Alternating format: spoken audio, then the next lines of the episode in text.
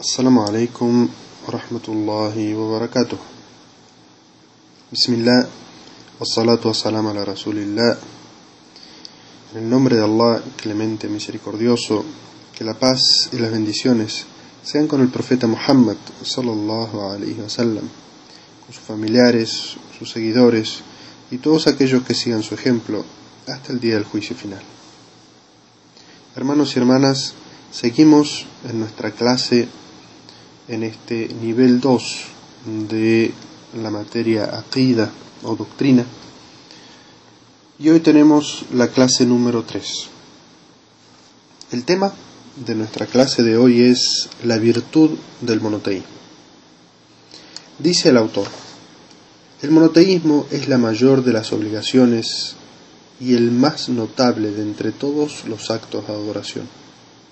Allah ha reservado para quien logre cumplirlo una inmensa y abundante recompensa en esta vida y en la otra.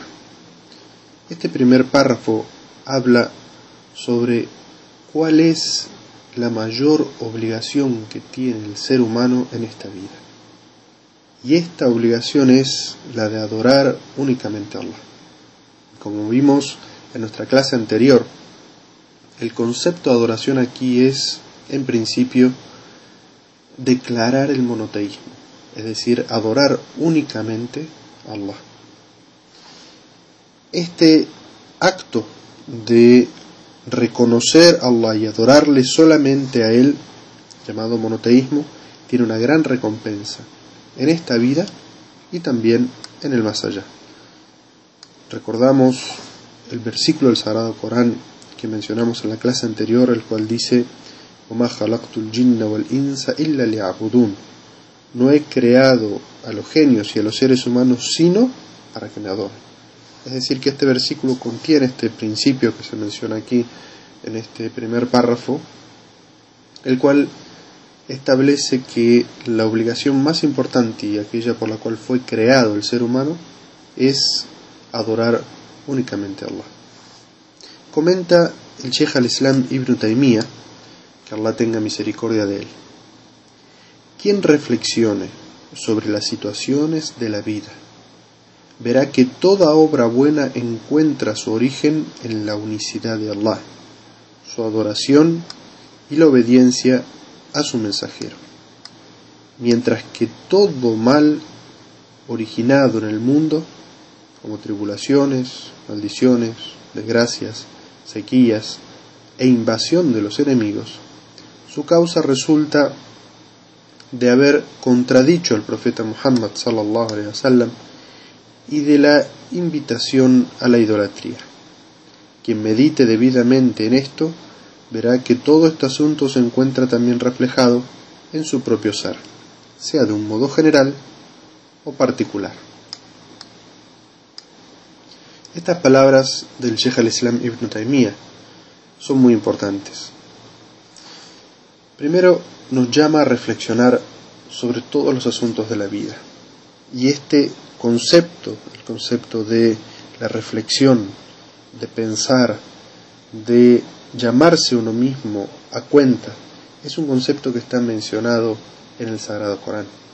Y el profeta Muhammad sallallahu alaihi wasallam hablando sobre este concepto dijo que una hora de meditación, es decir, de reflexionar sobre estos asuntos importantes de la vida, es superior a una hora de adoración. Dice el Sheikh al-Islam Ibn Taymiyyah, que Allah se complazca de él, quien reflexione sobre las situaciones de la vida, verá que toda obra buena, es decir, que todo aquello bueno que sucede en este mundo, tiene su origen en la unicidad de Allah, es decir, en el concepto de la adoración única de Allah, de creer que Allah es el único creador y sustentador y que por lo tanto los actos de adoración se deben solamente a Él. Su adoración, es decir, que todo acto bueno que sucede en este mundo y a nuestra vida, tiene su origen en un acto de adoración que hemos dedicado a Allah. Y por último, la obediencia al mensajero de Allah. Es decir, que el Sheikh al-Islam Ibn Taymiyyah menciona aquí tres aspectos fundamentales que si uno reflexiona sobre la bondad y lo bueno en esta vida, encuentra que tienen su origen alguno de estos tres aspectos. Primero es la unicidad de Allah, es decir, el Tawhid. El segundo es la adoración, conocido como la ibada. Y la tercera es ta'atu rasulillah, la obediencia al mensajero de Allah Todo el bien para nuestra vida se encuentra en esto. Todo el bien para la humanidad y para todo ser creado se encuentra en este concepto, en adorar únicamente a Allah, expresar este monoteísmo, adorarle a Él y obedecer, seguir la senda del profeta Muhammad sallallahu. Y así también lo opuesto. Dice Sheikh al-Islam ibn Taymiyyah, mientras que todo mal originado en el mundo, como tribulaciones, maldiciones, desgracias, sequías e invasión de los enemigos, su causa resulta de haber sido una contradicción, un contradicho al profeta sallallahu alaihi wasallam, o de la invitación a la idolatría. Es decir, que aquí el Sheikh al-Islam ibn Taymiyyah nos llama a reflexionar sobre que el origen de todo el mal que puede pasarle a la humanidad, como las tribulaciones, los problemas, las desgracias que sufrimos, las sequías y las faltas que recibe la gente del medio ambiente e incluso el hecho de que nuestros enemigos nos dominen. ¿Cuál es la causa de que esto no suceda? Dice el Sheikh al-Islam ibn si reflexionamos sobre estas situaciones, vamos a ver que la causa es que hemos contradecido al profeta Muhammad sallallahu alaihi wasallam, que nos hemos apartado de la senda del profeta yendo en contra de la senda del profeta. Y la segunda causa es la invitación o seguir el camino de la idolatría. Es decir, contrario a lo que explicamos anteriormente, que lo que lleva al bien es el camino del tawhid, del monoteísmo, lo que lleva hacia el mal es todo lo que es contradecir al profeta sallallahu alaihi wasallam y el camino de la idolatría, la incredulidad y el politeísmo.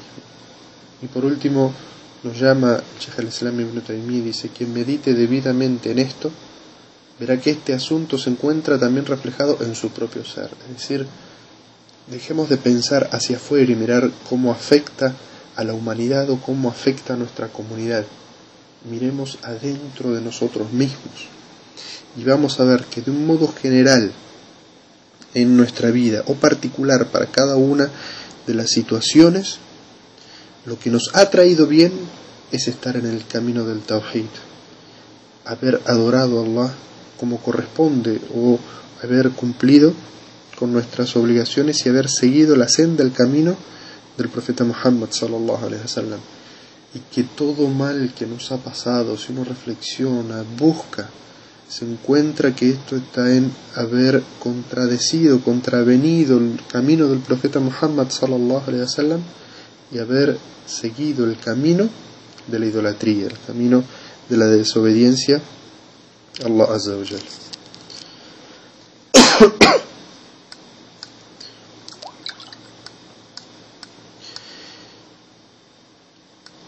Continúa el autor y dice las evidencias sobre la virtud del monoteísmo. Primera evidencia. Dice Allah Azza en la sura de los rebaños. Los que creen y no empañan su creencia con ninguna injusticia, esos tendrán seguridad y serán bien guiados.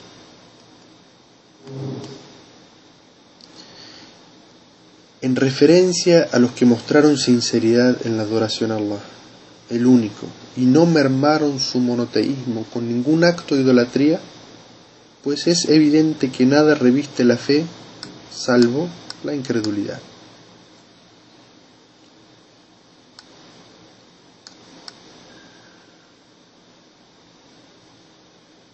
Luego Allah Azza menciona la recompensa que tienen reservadas estos siervos y dice, esos tendrán seguridad y serán guiados. Es decir, que ellos gozarán de la seguridad en esta vida y en la otra y serán encaminados por la senda recta. Cuando Allah revela al profeta Muhammad sallallahu alaihi wasallam este ayah, los compañeros del profeta Muhammad sallallahu alaihi wasallam se sintieron apesadumbrados. El, ayat dice que quien no reviste su fe con una injusticia,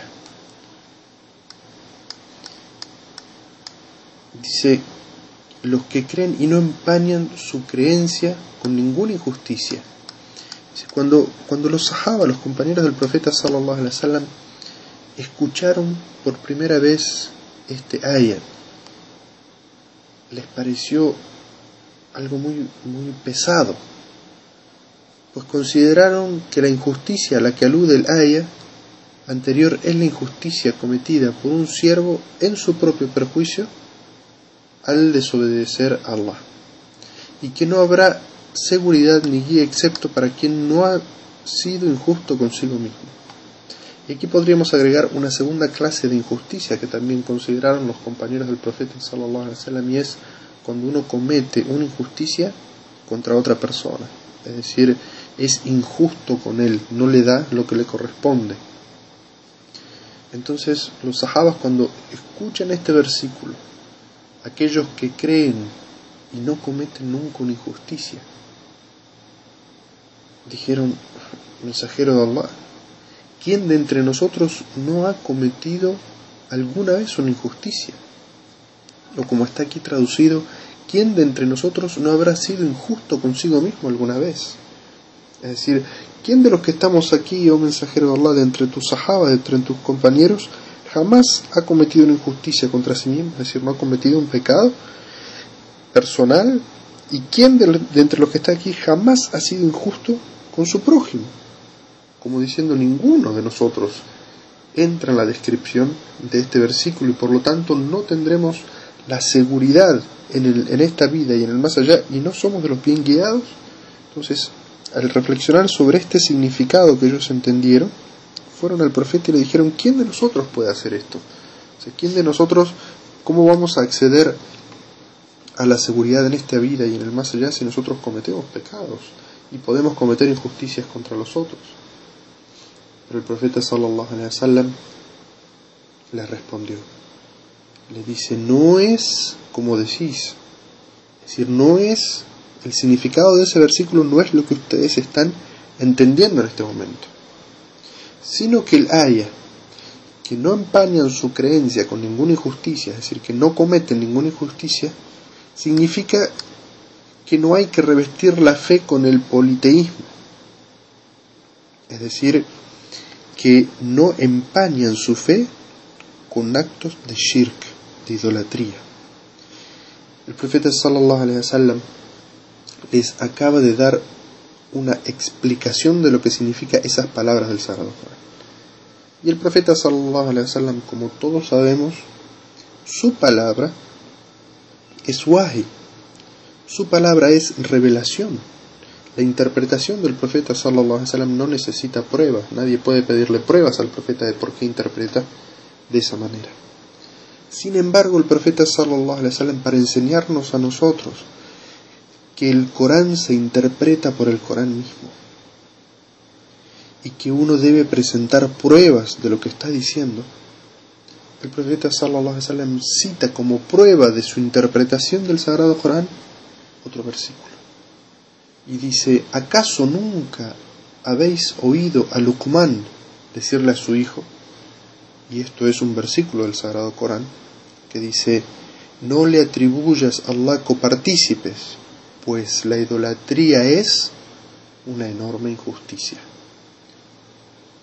Es decir, el profeta sallallahu alaihi wasallam aquí pone la palabra injusticia en el primer versículo que dice no empañan su creencia con ninguna injusticia, pone en contexto esta palabra de injusticia que se refiere a la idolatría, cometer actos de shirk, y no como habían entendido en un principio los sahabas de que significaba cometer pecados personales o cometer injusticias contra un prójimo.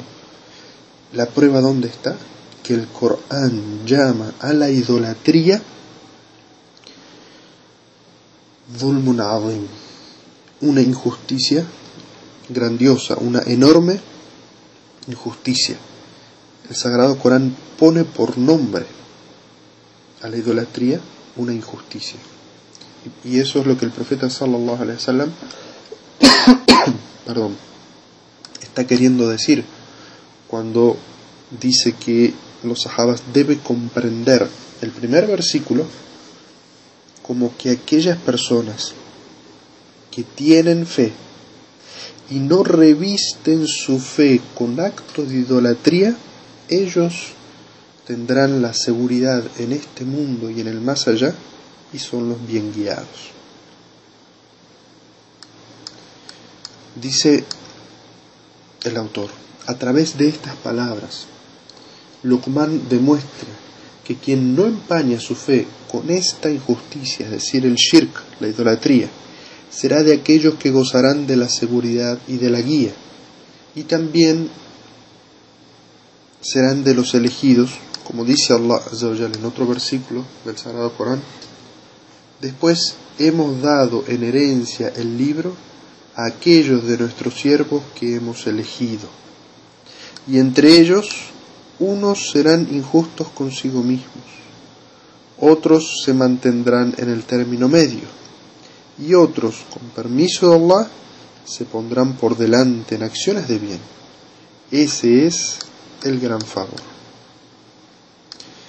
Este versículo del Sagrado Corán habla como que aquellas personas que se esfuerzan por tener y mantener pura su fe y estudian el shirk, la idolatría, para no caer en ella estudian el Tawhid para purificarlo y mantenerlo libre de todo error. Esas personas van a gozar de la seguridad, el Amen. Es decir, su fe va a estar resguardada, segura en esta vida.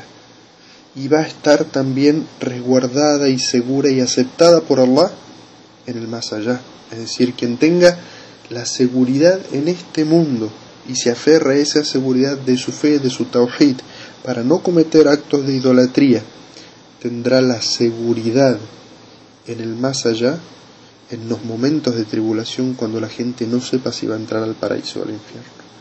Esta gente que se esmeró por aferrarse al tawhid y no cometer actos de idolatría, se va a sentir seguro en el más allá y Allah le va a dar la seguridad de que no va a ser castigado, va a ingresar al paraíso. Y como dice, gozarán de la seguridad y gozarán de la guía. Es decir, que aquellas personas que se esfuercen por purificar su tawhid, por mantener su monoteísmo, estudien el shirk para no caer en él, a esas personas Allah les concede la guía ¿Qué significa la guía en este concepto? Significa que les concede un criterio con el cual pueden ver aquello que es correcto y tienen fortaleza para seguirlo. Y Allah les concede criterio, visión para distinguir el error y apartarse. Por eso uno puede ver que aquellas personas que se esfuerzan en este camino, el camino del Tawhid, Allah les, les concede tener una vida una vida media, una vida moderada, en la cual no se van a los extremos del fanatismo y tampoco se van al otro extremo de la negligencia en la religión, sino que llevan una religión moderada, una religión como Allah manda que debe ser.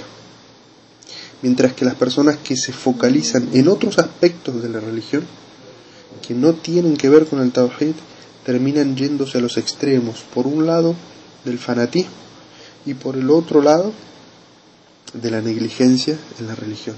Y por eso significa que aquellas personas que se enfocan en el estudio del Tawhid y el estudio del Shirk para ser buenos monoteístas, Allah los convierte en sus elegidos.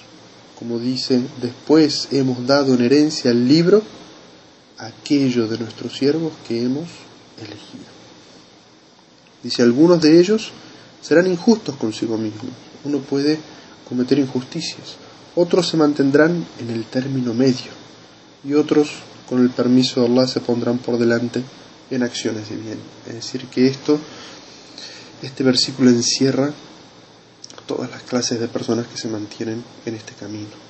algunos pueden cometer injusticias contra sí mismos, otros se mantienen en el término medio y otros son los adelantados que hacen muchos actos de bien. Y este evidentemente, el, final, aquellos que se pondrán por delante en acciones de bien, que se apresuran a hacer obras de bien, ese es el gran favor que Allah les concede a esas personas que se aferran siempre al conocimiento del Tawhid. Dice luego el autor. Definición de la injusticia y sus categorías. La definición de la palabra injusticia significa situar algo en el lugar equivocado. De ahí que la idolatría es considerada como injusticia y el idólatra un injusto, debido a que ha colocado la adoración en el lugar equivocado, consagrándola a quien no es merecedor de la misma. Es decir, el concepto que nos está dando aquí el autor es que la palabra injusticia significa poner algo en el lugar equivocado. ¿Cómo aplicamos esta definición a la idolatría? Dice, de ahí que la, idolatría es considerada una injusticia y el idólatra un injusto. ¿Por qué? Porque ha colocado la adoración, ha dedicado la adoración en el lugar equivocado. Es decir, le ha dedicado la adoración a un ser equivocado, porque no es merecedor de ella. El único merecedor de todo acto de adoración es Allah que es el creador y el sustentador, el que todo lo puede. Dice el autor, la injusticia se expresa en tres categorías. Primero, cometer el siervo injusticia contra sí mismo a través de la idolatría, que es la peor manifestación de injusticia. Es por eso que la idolatría es definida como injusticia, al igual que el idólatra un injusto, por el principal motivo de destinar equivocadamente la adoración a quien no se la merece. Dice Allah en el Sagrado Corán, pues la idolatría es una enorme injusticia. Esta primera clase dijimos que la injusticia se puede dar en tres categorías. Esta primera categoría es cuando un siervo comete una injusticia contra sí mismo cometiendo un acto de idolatría. Y esta de las tres categorías que vamos a ver de injusticias, esta es la peor. Es decir, cometer una injusticia adorando a otro que Allah, dedicando a otro que Allah un acto adoración o devoción, es el peor acto de injusticia que uno puede cometer. Allah lo describe de esa manera y dice, la La idolatría es una enorme injusticia.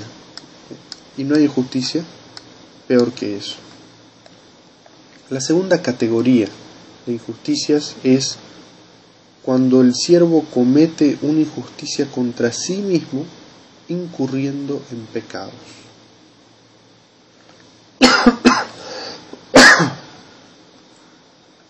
Perdón. Dice Allah en el Sagrado Corán. Quien haga un mal o sea injusto consigo mismo y luego pida perdón a Allah, encontrará a Allah perdonador, compasivo. Aquí se refiere a los pecados que un siervo comete y con los cuales se perjudica a sí mismo, como cuando un siervo comete un pecado de aquellas cosas que están prohibidas comer. Por ejemplo, si un musulmán fuma un cigarrillo toma una bebida alcohólica. Y con esto no estoy queriendo decir que ambos sean igual de graves. Evidentemente los, las bebidas alcohólicas y las drogas son mucho más graves que un cigarrillo, aunque un cigarrillo también es un pecado. porque perjudica directamente la salud del musulmán y todo lo que perjudique directamente la salud del musulmán es algo prohibido y por lo tanto un pecado. Pero aquel musulmán que coma o beba algo prohibido está cometiendo un pecado, está cometiendo una injusticia contra sí mismo, porque está haciendo algo que no debería. Y por eso Allah dice, quien haga un mal o sea injusto consigo mismo. Y es esta segunda parte del versículo la que nos importa. Dice, cuando una persona es injusta consigo mismo y comete un pecado, Allah dice que siempre la puerta del arrepentimiento está abierta. Es decir, quien ha cometido un pecado contra sí mismo y luego se arrepiente y pide perdón a Allah, va a encontrar que Allah es perdonador y compasivo con él. La tercera categoría con respecto a la injusticia es cometer una injusticia contra un prójimo, ya sea en los bienes o en el honor de esa otra persona. Y el versículo que leímos anteriormente también nos sirve como prueba. Dice Allah quien haga un mal, es decir, que le haga un mal a otra persona, ya sea en sus bienes o en su honor, y se arrepiente y pide perdón a Allah, y enmiende en este caso el mal que le hizo a esta persona, encontrará a Allah perdonador y compasivo. Dice el autor, después de haber clasificado las tres clases de injusticia, que como vimos es la injusticia más grande que es la, la de la idolatría, la injusticia contra uno mismo que son los pecados y la injusticia contra el prójimo, que es perjudicarlo en sus bienes o en su honor. Dice el autor luego de esto. Aquel que se conserve a salvo de estas tres clases de injusticia tendrá la total seguridad y guía en esta vida y en la otra. Es decir, una persona que pueda mantenerse al margen de las tres clases de injusticias, es decir, la injusticia hacia Allah, de dedicar actos de oración a otro que Él, de no cometer pecados en contra de uno mismo y de no perjudicar al prójimo, esta persona tendrá, mashallah, la guía en esta vida y en la otra y tendrá total seguridad en esta vida y en la otra. Dice luego el autor, quien esté librado de la mayor injusticia, pero no de los otros dos tipos, es decir, quien no cometa actos de shirk, de idolatría, de politeísmo, pero sí comete de las otras dos injusticias, es decir, sí comete pecados en contra de sí mismo y sí comete pecados, faltas, perjuicios en, contra de, eh, de otras personas, mermará su estado de seguridad y de guía dependiendo del grado de injusticia cometida contra su propia alma y contra los prójimos. Es decir, que, que no cometa actos de idolatría, pero sí cometa las otras dos clases de injusticia, que es contra uno mismo, en aquellos pecados personales que el único perjudicado es uno, y injusticias contra el prójimo, su seguridad y su guía, que son aquellas cosas que están garantizadas en el versículo del Sagrado Corán, aquellas personas que tengan fe y no revistan su fe con actos de idolatría, con actos de injusticia, tendrán seguridad y guía. Aquí el autor está diciendo, quien no cometa actos de shirk, pero sí cometa de los otros dos actos de injusticia, que son contra uno mismo y contra el prójimo, su seguridad y su guía mermará, es decir, bajará, dependiendo del grado de injusticia cometida contra su propia alma y contra los otros siervos. Es decir, no va a tener seguridad y guía en el mismo nivel que hayan sido sus pecados. Es decir, no es lo mismo un pecado menor o un perjuicio menor que uno genera a otra persona con aquellas personas que cometen grandes injusticias contra sí mismos y grandes injusticias contra la gente. Cuando mayor sea el pecado, menor va a ser la seguridad y la guía que va a tener. Luego dice el autor, en cambio, quien no esté a salvo de la mayor injusticia no podrá gozar de la seguridad, ni de la guía en esta vida, ni en el más allá. Es decir, nosotros vimos las tres, las tres categorías. Quien no comete en la primera, es decir, no comete actos de shirk, pero sí comete de las otras dos, su seguridad y su guía bajan en la medida de lo grave que pueden ser sus pecados. Pero aquella persona que no tiene o no está a salvo de la mayor de las injusticias, es decir, que comete injusticias del primer grado, es decir, de cometer actos de shirk y de idolatría, esa persona no goza de seguridad ni de guía, ni en esta vida, ni en el más allá. Y por eso es que es la peor de las injusticias, el shirk, y es el peor de los peligros. Es decir, aquella persona que no estudia el tawhid, que no sabe lo que puede ser un acto de shirk, y por eso incluso los comete, está en un campo muy peligroso. Porque habiendo hecho el dado el testimonio de fe, habiendo eh, sido y aceptado ser musulmán, tiene la obligación de estudiar el tawhid, de saber qué es shirk para mantenerse al margen de este terrible peligro. Dice el autor nuevo de eso.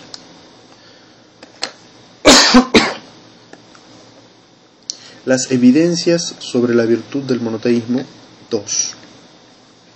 Es decir, aquí va a dar otra evidencia de la virtud del monoteísmo, la segunda evidencia.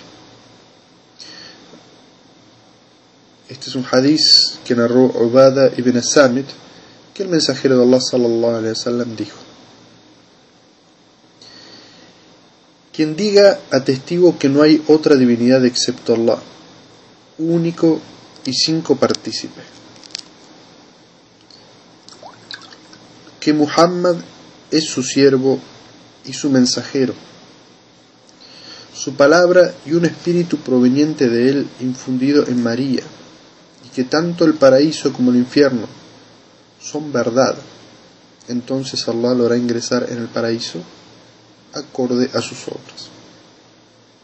Este es un hadiz auténtico transmitido por Bukhari y Muslim.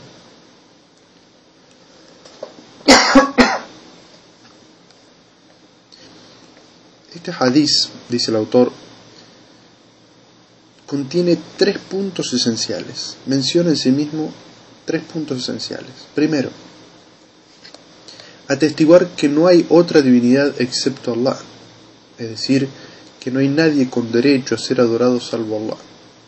Esta declaración de fe no le será de beneficio a quien la pronuncie sin tener pleno conocimiento de su significado y alcance, no obre conforme a ella ni se resguarde de lo que la contradiga, sabiendo que tal persona, siendo para tal persona una prueba en su contra en el día del juicio final. Y quien pretenda, con el simple hecho de aseverar que Allah es el único y quien pretenda que con el simple hecho de aseverar que Allah es el único creador de todas las cosas se considera a uno como monoteísta ha de saber que esto no es así, hasta que no se atestigue que no hay otra divinidad excepto Allah único, sin copartícipe alguno, y que glorificado sea es el único merecedor de que le rindan culto de adoración con perseverancia. Es decir,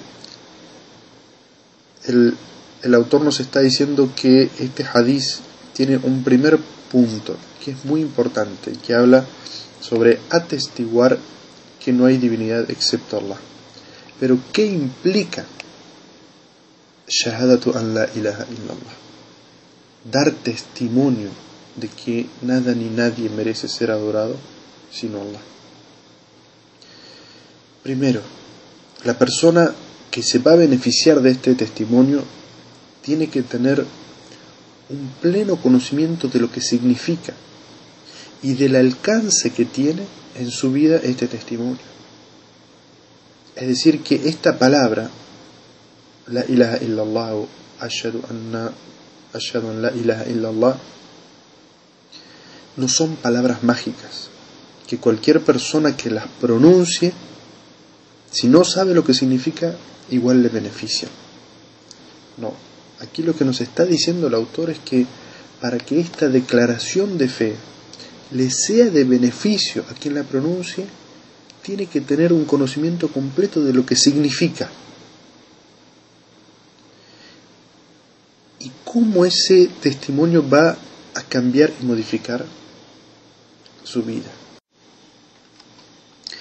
Por eso es que las personas de Quraysh de la época del profeta Muhammad sallallahu alaihi wasallam no querían decir este testimonio de fe a pesar de que ellos creían en la existencia de Allah, porque ellos adoraban ídolos y sabían que desde el momento que pronunciaran el testimonio de fe, la ilaha illallah, debían abandonar todo acto de adoración o de devoción a otro que Allah. Y por eso es que este testimonio sirve a quien lo dice con conocimiento de lo que significa y también del alcance que tiene en su vida, es decir, todo lo que tiene que modificar a causa de pronunciar este testimonio.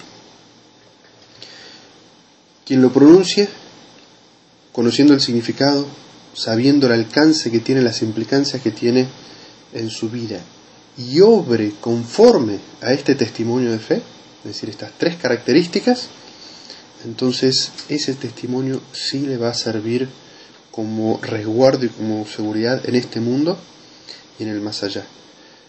Y va a ser una prueba en su favor el día del juicio final. Pero aquella persona que no se comprometa con el testimonio de fe y que no obre conforme a lo que significa e implica el testimonio de fe, este, este testimonio, esta shahada, en realidad va a ser una prueba en su contra el día del juicio final.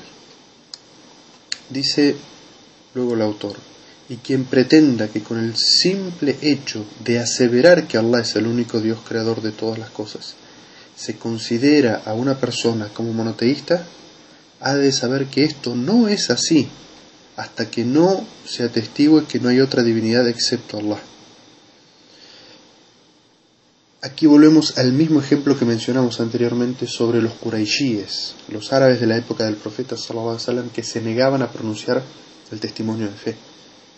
¿Por qué? Porque ellos comprendían por la explicación que les daba el profeta sallallahu alaihi por lo que implica lingüísticamente este testimonio de fe, que decir la ilaha illallah implicaba abandonar la adoración de los ídolos. Y por eso, si una persona piensa que por el simple hecho de decir que Allah es el único creador de todas las cosas, es decir, lo que significa el tawhid rububía o el monoteísmo del el dominio, quien piense que solamente esta parte del tawhid, quien cree y asevera eso implica que esa persona es monoteísta, está en un error.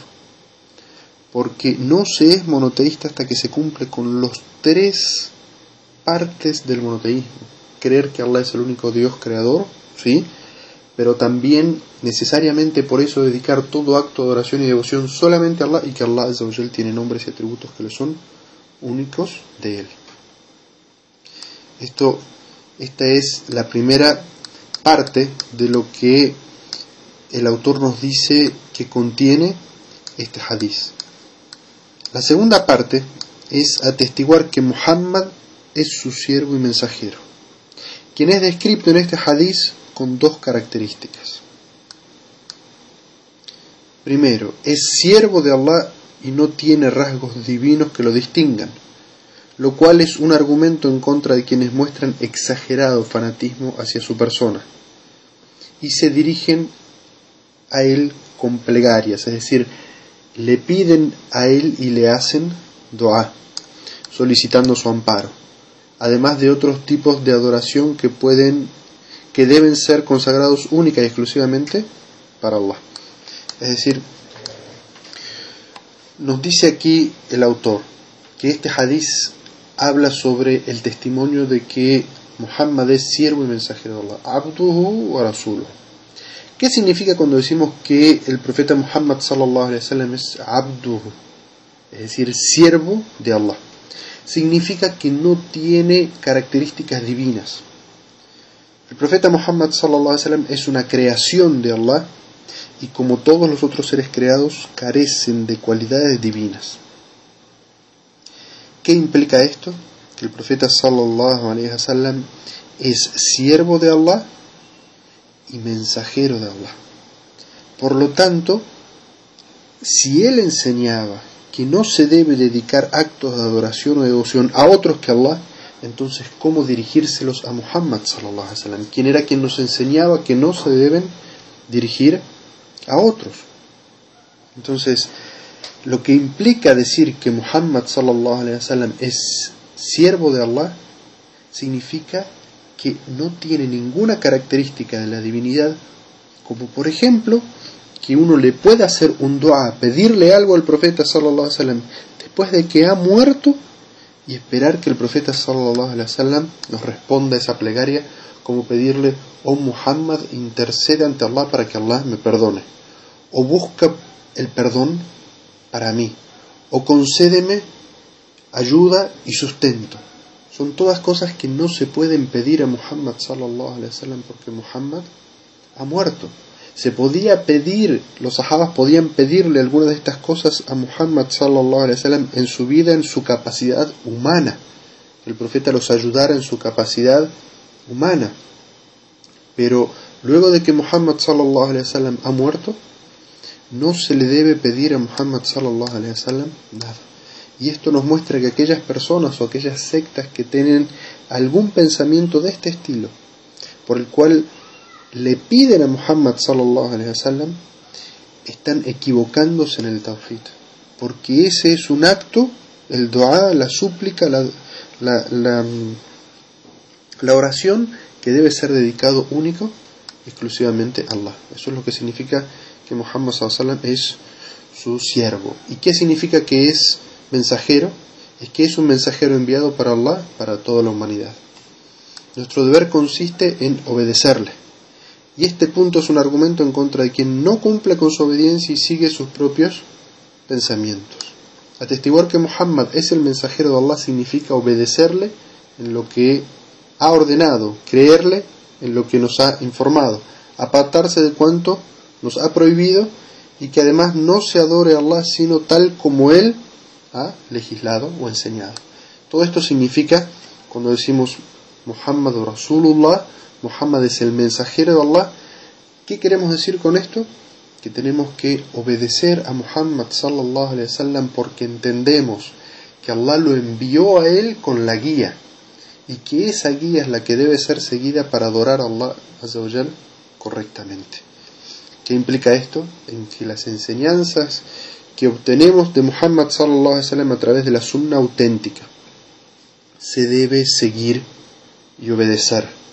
Y que si en algún momento tenemos la guía de Muhammad sallallahu alaihi wasallam por un lado y nuestra pasión, nuestros pensamientos van hacia otro, aquí se aplica el concepto de obediencia, de dejar de lado nuestras ideas, nuestros pensamientos y seguir aquello que el profeta sallallahu alaihi wasallam dijo y ordenó, porque entendemos en nuestra fe y sentimos en nuestra fe que eso es lo que complace a Allah y que nosotros como seres humanos podemos evidentemente equivocarnos.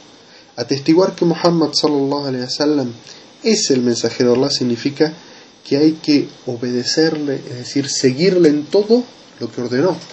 Es decir, todas las veces que Muhammad sallallahu alaihi wasallam a través de la sunna auténtica dijo tienen que hacer obligatoriamente tal cosa, tenemos que hacer eso.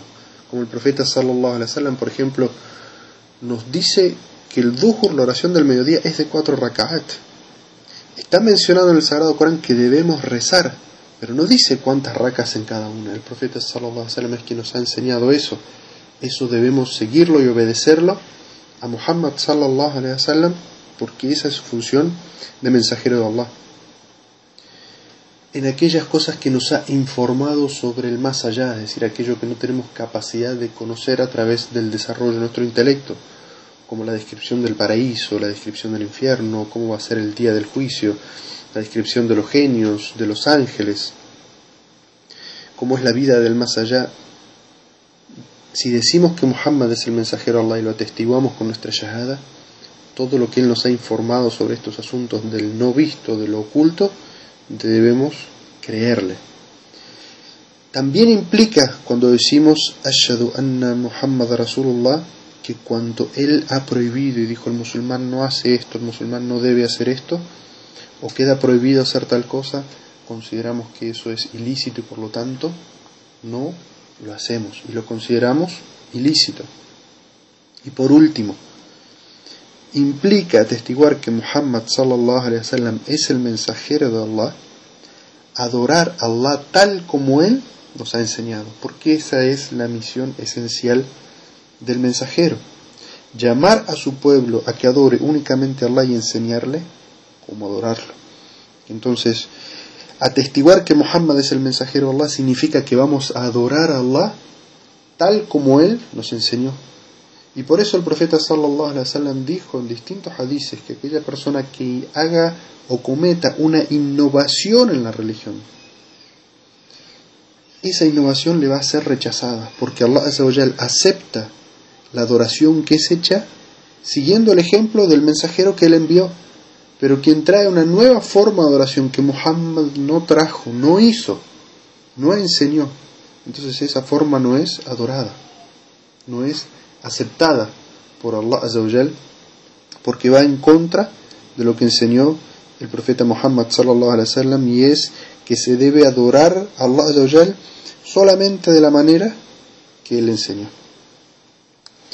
El tercero de los puntos que menciona este hadiz es la mención que se hace del profeta sallallahu alaihi wasallam que Jesús es el siervo de Allah y su mensajero, su palabra y un espíritu proveniente de él infundido en María.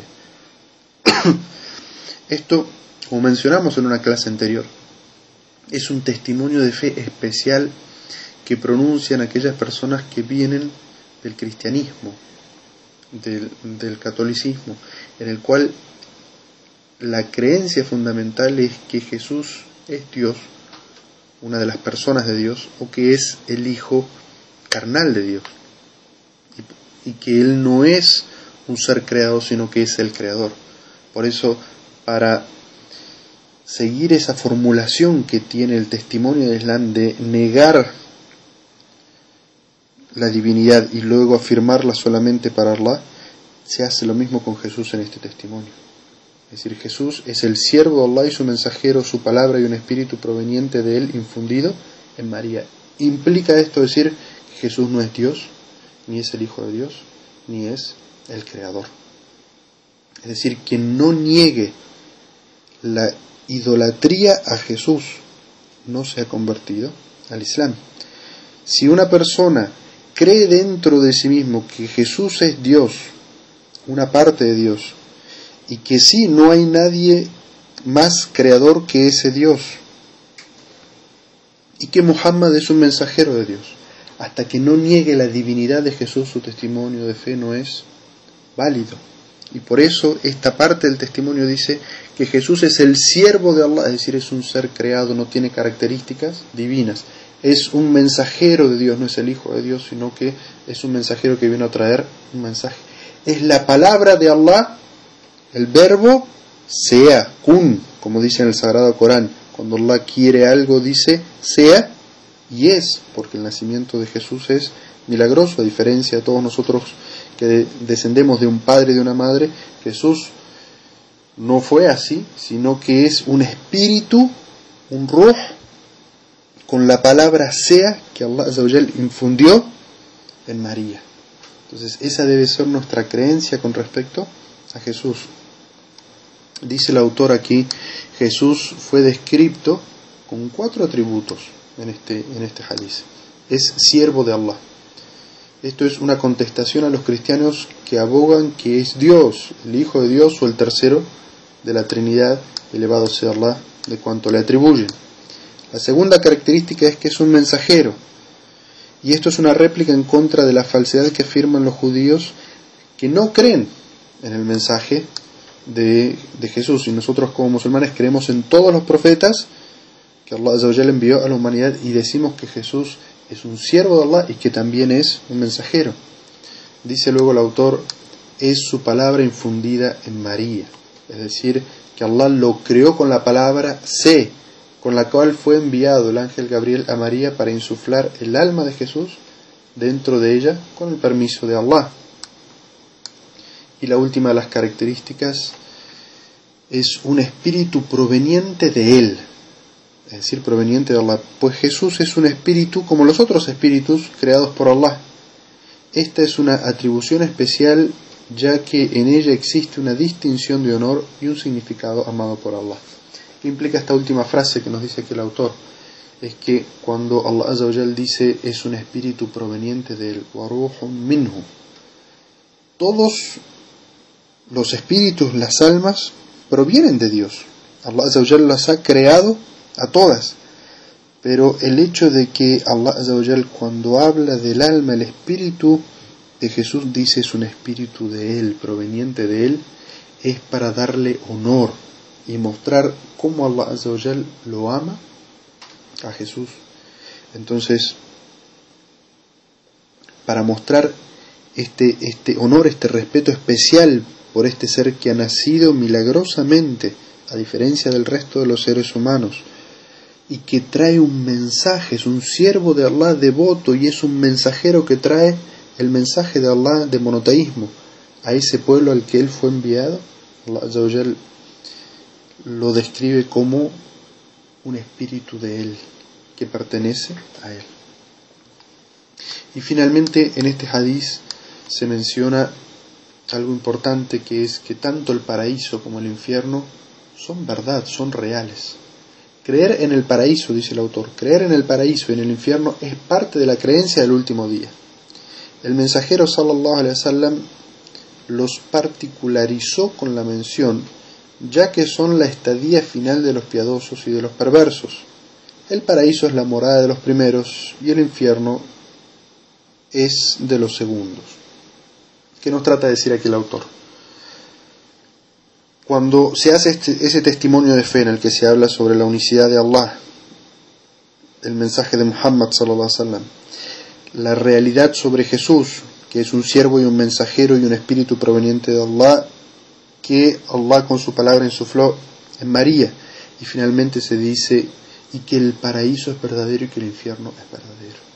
Es decir, que no son meros estados del alma, como dicen, sino que es una realidad.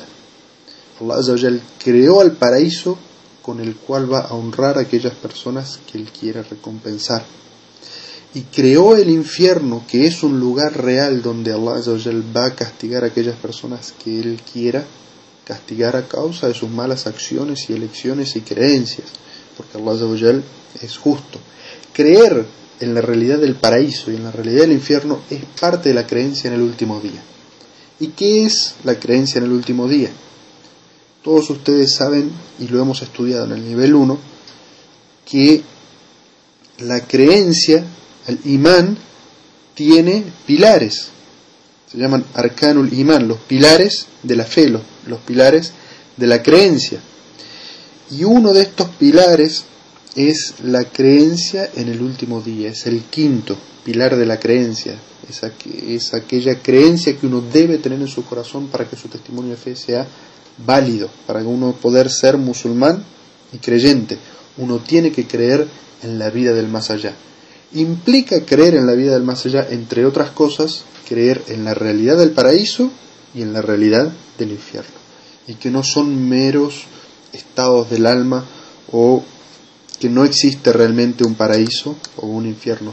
Sí, para que el testimonio de fe de una persona sea válido, uno tiene que creer que Allah creó algo llamado paraíso en el cual recompensa a los piadosos y a los monoteístas, y creó algo llamado infierno en el cual castiga a aquellas personas que cometen politeísmo por toda la eternidad y que cometen pecados y los ha de castigar temporalmente por ello. Dice luego el autor el fruto que trae consigo el dar testimonio de fe en relación a los cuatro puntos arriba mencionados es el ingreso al paraíso acorde a las obras realizadas. Este párrafo es muy importante del autor. El autor dice que en este hadiz se mencionaron cuatro asuntos. El primero de ellos, la creencia en Allah. el segundo la creencia en Muhammad sallallahu alaihi wasallam como mensajero, el tercero la realidad de Jesús y el cuarto la creencia en la existencia del paraíso y en la existencia del infierno, que son partes de la creencia general en el más allá. ¿Qué significa esto? Dar testimonio de estas cuatro cosas. Que aquella persona que sea testigo de esto, es decir, lo crea en su corazón, ingresa al paraíso acorde a las obras realizadas. Es decir, que aquella persona que tenga esta creencia va a entrar al paraíso. Y sobre esto se trata este capítulo en el cual hablamos de las virtudes del monoteísmo. Quien tenga ese monoteísmo en su corazón va a entrar al paraíso acorde a las obras realizadas. Es decir, que acorde a la cantidad de buenas obras y de abstenerse de malas obras, todo ello es obra, acorde a la teología islámica, acorde a sus buenas obras y abstenerse de las malas obras es que va al nivel del paraíso que va a ingresar. Y tal como dijo el profeta sallallahu alaihi wasallam en un hadith, nadie va a ingresar al paraíso por sus obras, es decir, a causa de sus obras, nadie puede pagar el paraíso Allah a causa de sus obras, sino que vamos a ingresar al paraíso por la misericordia de Allah. Pero ¿qué nivel vamos a alcanzar en el paraíso? Ese nivel va a ser acorde a las obras que haya realizado una persona. Evidentemente, es parte de la creencia de Ahlus Sunna wal Jamaa, lo que se llama sunnis, que las obras son parte de la fe. Es decir, si una persona simplemente dice tener fe, dice los testimonios de fe, pero no obra, implica el hecho de que no obre, de que su testimonio no es verdadero. Porque decir la ilaha illallah Muhammad implica adorar a Allah e implica adorar a Allah tal como el profeta enseñó. Implica hacer aquello que es lícito y abstenerse de aquello que es ilícito. Y todo esto es la obra, es decir, de todo esto se alcanza el paraíso. Pero ¿qué nivel se alcanza en el paraíso? Se alcanza el nivel de las obras que uno haya realizado. Dice luego el autor en la página 11. El monoteísta para entrar al paraíso se encuentra en dos situaciones. Primero, ir al encuentro de Allah estando a salvo de todos sus pecados, y esto le permitiría ingresar al paraíso desde el primer momento. Esta es la primera situación. La segunda situación, ir al encuentro de Allah con la actitud de insistencia respecto a una de las faltas sin haber incurrido en la idolatría. Hará que todo dependa de la anuencia de Allah. Si quiere lo perdona por su gracia y lo hará merecedor del paraíso, y si no lo castigará con su justicia y luego le ingresará en el paraíso. Estas dos formas que nos abre el autor. Dice, la persona cuando va al encuentro de Allah o para entrar al paraíso se encuentra ante dos situaciones. La primera es que por el hecho de haber tenido un buen monoteísmo, un buen monoteísmo haberlo purificado, haberse mantenido a salvo de la idolatría, haber haberse esforzado en no cometer pecados contra sí mismo, o cuando cometía pecados contra sí mismo compensarlo con buenas obras inmediatamente, y no haber cometido injusticias contra su prójimo, o si las cometía las reparaba y las compensaba. La persona que llegue en esa situación, esto le permite ingresar al paraíso desde un primer momento. Pasa por el juicio y entra al paraíso directamente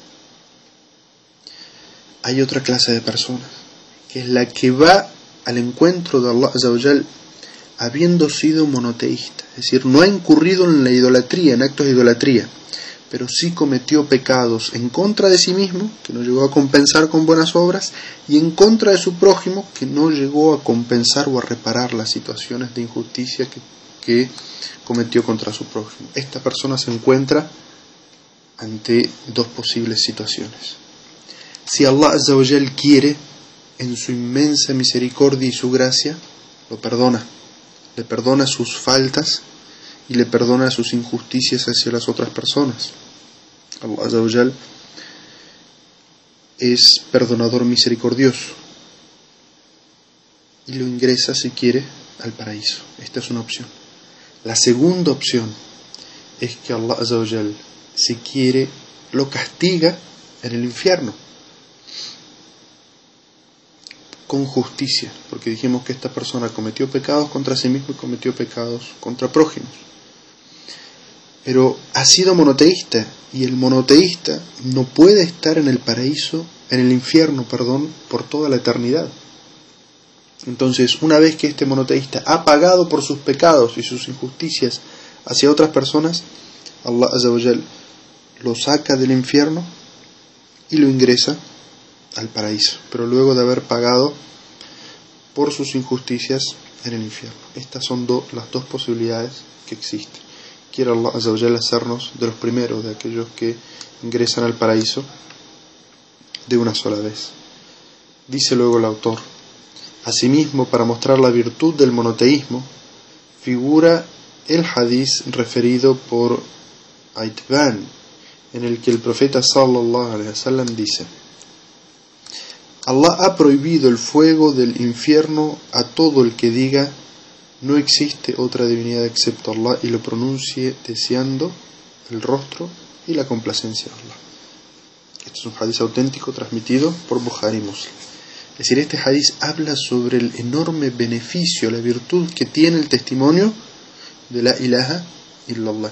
Quien dice la ilaha illallah esperando, anhelando el rostro de Allah, lo que significa alcanzar la complacencia de Allah, es decir, que lo dice no para complacer a nadie ni para buscar ningún beneficio mundano, sino simplemente por contemplar el rostro de Allah en el más allá, es decir, para complacer a Allah Azzawajal, quien lo diga de esta manera, el profeta sallallahu alaihi wasallam dijo, Allah ha prohibido el fuego del infierno que lo toque. Esa persona no va a ingresar al infierno. Lo que implica esto es que una persona que lo dice con sinceridad, deseando simplemente complacer a Allah Azzawajal, Allah le va a facilitar en su vida los medios para que obre de tal manera que alcance el paraíso directamente y no vaya a ingresar en el infierno. Dice el autor, aquel que proclame la declaración del monoteísmo, la ilaha illallah, no hay otra divinidad excepto Allah, o como también puede traducirse, nada ni nadie merece ser adorado sino Allah, sin ponerla en práctica, no le será de beneficio. Sin embargo, Allah, exaltado sea, ha prohibido el infierno a todo aquel que diga el testimonio de fe con máxima sinceridad y de corazón, y se mantenga de por vida en esta postura. ¿Qué es lo que está diciendo aquí el autor? Este testimonio de fe implica práctica y obra. Quien simplemente diga las palabras sin ponerlas en práctica, sin obrar acorde a él, no le será de beneficio. Pero Allah ha prohibido al infierno tocar o que ingrese al infierno aquella persona que diga con fe y con sinceridad de corazón este testimonio de fe y se mantenga en él durante toda su vida. Y esto también es muy importante. Es decir, aquella persona que lo dice en un momento sincero, pero luego obra de tal manera o cambia su creencia de tal manera que contradiga este testimonio, lo que vale es lo último que haga. Por eso el profeta sallallahu alaihi también decía bil o sea, la, obra que realmente vale el día del juicio es lo último que uno hace. Y por eso es importante que el musulmán se aferre a su, a su din, a su religión, a su creencia, a su práctica, y espere el momento en el que le va a llegar la muerte, manteniéndose aferrado a su práctica de religión, porque esto es muy importante. Dice, para terminar, el autor, la esencia del monoteísmo. Comenta el Sheikh al-Islam Ibn Taymiyyah, quien pronuncia el testimonio de fe con sinceridad y certeza, y además se mantenga de por vida en esta postura, ha de saber que esta es la verdad del monoteísmo, que el corazón se entregue completamente a Allah, arrepintiéndose verdaderamente de todos los pecados cometidos para ser recompensado con el paraíso. En este sentido, son varios los hadices que informan que le será prohibido el infierno a quien haya dicho la ilaha illallah y tenga en su corazón el equivalente de un átomo de bondad, de bien, de haber hecho el bien. Así como son numerosos los hadices donde se revela que muchos de aquellos que pronuncian el testimonio de fe entrarán al infierno a causa de sus pecados y luego de ser purificados serán sacados de él.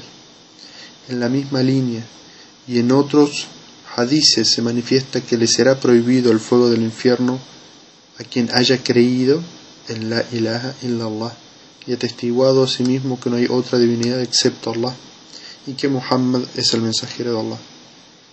Pero todas estas narraciones han sido estipuladas por importantes condiciones. Es decir, que nadie piense que ingresar al paraíso y estar prohibido para el infierno es tan sencillo como decir con meras palabras la ilaha illallah.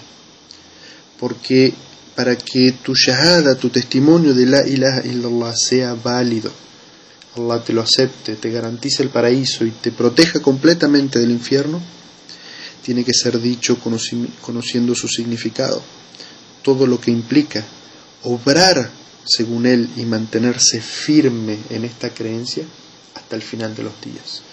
Tiene muchas condiciones y estas condiciones las vamos a estudiar en detalle, inshallah, más adelante. Esto es todo lo que podemos mencionar por hoy. Creo que ya no quedan tiempo para las preguntas, así que me despido con Assalamu alaikum wa rahmatullahi wa barakatuh, recordándoles que siempre si tienen preguntas sobre esta clase pueden enviarlas a mi correo. Assalamu alaikum wa rahmatullahi wa barakatuh.